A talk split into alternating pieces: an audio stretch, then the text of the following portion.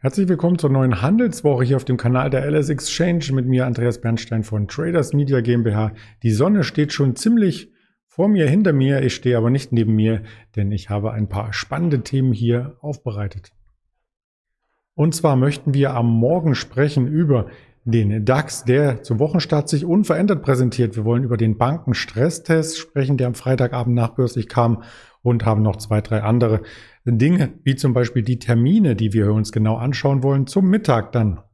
Und das ist das erste äh, nächste Video vielmehr auf dem Kanal der LS Exchange mit dem Händler Roland sprechen gegen 11.30 Uhr. Und wie man unten im Ticker schon sieht, ab 15, bei 15.600, da ist der DAX am Freitag aus dem Handel gegangen. Man sieht es hier ganz deutlich und da öffnen wir vermutlich auch heute am Montag die neue Handelswoche. Hat sich also über Nacht wenig getan und auch am Freitag selbst gab es nur eine Bandbreite von knapp 80 Punkten, also wenig Volatilität im Markt.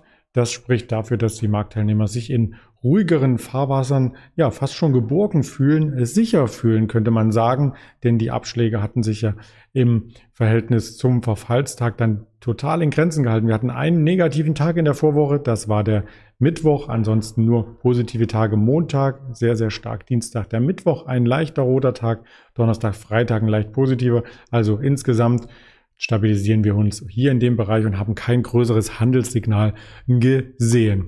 Die Tafel habe ich mal freigelassen, denn ich möchte die Vorbörse am Montag direkt mir hier live anschauen. Da sieht man nämlich diese 15.600, 15.600, jetzt 599. Also genau da stehen wir auch wieder. Das Ganze kann man auf ls-x.de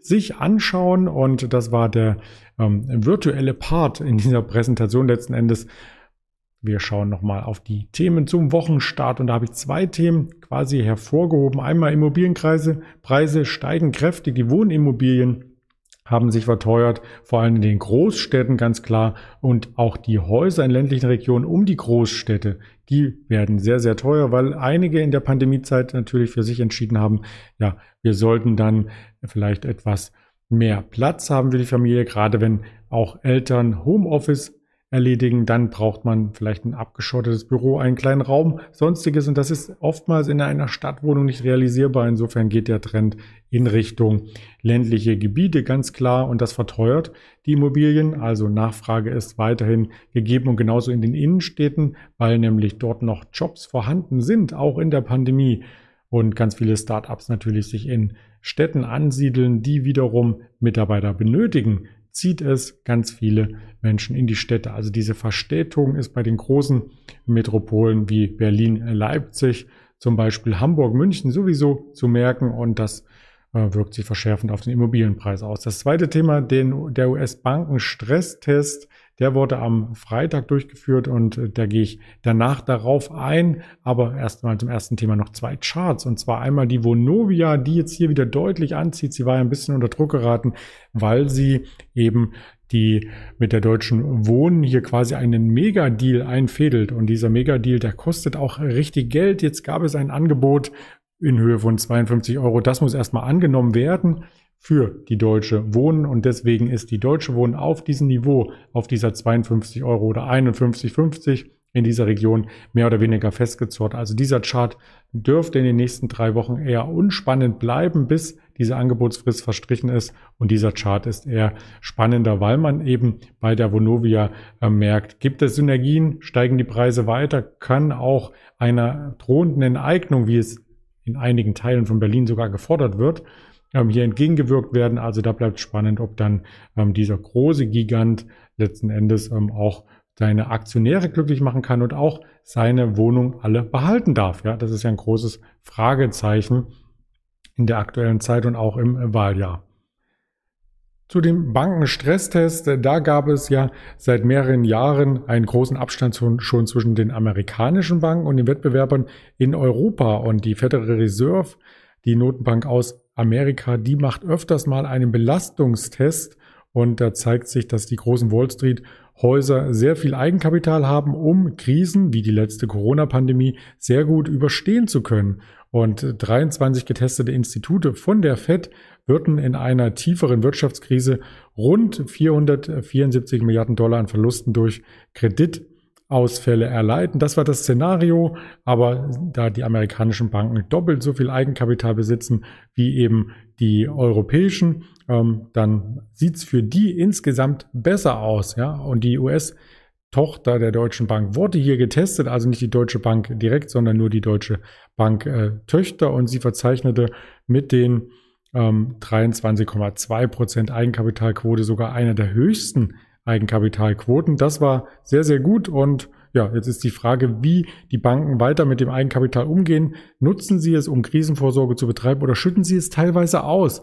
Die bei den US-Banken stehen unter anderem ähm, mehr als 100 Milliarden Dollar an Quartalszahlungen für die Dividenden an. Also betroffen ist JP Morgan Chase, Bank of America, Goldman Sachs, die in den nächsten Quartalen das ausschütten könnten, was sie eben nicht brauchen für die Risikovorsorge. Und das ist das große Fragezeichen, was äh, dann sich bei den Banken hier letzten Endes ereignen könnte, wenn es mal wieder zu einer Krise kommt. Ob dann das Eigenkapital reicht, das kann ich auch nicht beantworten, aber ich kann beantworten, wie sich die Kurse entwickelt haben. Die Deutsche Bank wieder etwas schwächer, schwächer in den letzten Tagen, aber insgesamt in einem Aufwärtstrend seit der Corona-Pandemie. Man kann ja einen schönen Trendkanal sehen und ja, zum Vergleich Goldman Sachs viel, viel besser gelaufen, ja, auch viel, viel näher an dem Mehrjahreshoch, wenn man das hier so im Chartablauf sieht. Also da könnte man meinen, dass die US-Banken trotz dieser einen Zahl, die die Deutsche Bank US-Tochter hier vorzeigte, besser aufgestellt sind. Auf alle Fälle sind sie dynamischer, haben mehr Gewinnwachstum und schütten auch höhere Dividenden in Summe aus. Von den Meldungen her bleibt es heute ein eher ruhiger Börsentag. Wir haben in Deutschland noch die Finanzkonferenz Frankfurt Euro Finance Summit und da gibt es auch einen Livestream dazu. Ja, Deutsche Bankchef Christian Sewing ist dabei, EZB-Vizepräsident Louis Gündus ist dabei Bundesbankpräsident Jens Weidmann, der Commerzbankchef und so weiter. Also ganz spannend. Insbesondere geht's hier auch in Frankfurt noch mit dem Cum-Ex-Verfahren gegen ehemalige Mitarbeiter weiter und äh, 12 Uhr wird dann Ursula von der Leyen und Unternehmerin Susanne Klatten zusammen im Munich Urban Collab hier das Ganze eröffnen und vielleicht auch mit ein, zwei netten Worten begleiten. Davon gehe ich aus. Ansonsten G20-Außenministertreffen beginnt langsam in Matera und da wird dann sicherlich auch über die Digitalsteuer gesprochen. Wir hatten das als großes Thema vor zwei Wochen hier in der Sendung. An Wirtschaftstermin habe ich einmal hier heute alles aufgelistet, was es so gibt an Terminen, sonst wäre der Kalender sehr, sehr spärlich gewesen. 8 Uhr gab es schon die Importpreise aus Deutschland leicht stärker als ähm, noch im letzten Jahr. Auf Jahressicht, auf Monatssicht ist hier nichts passiert.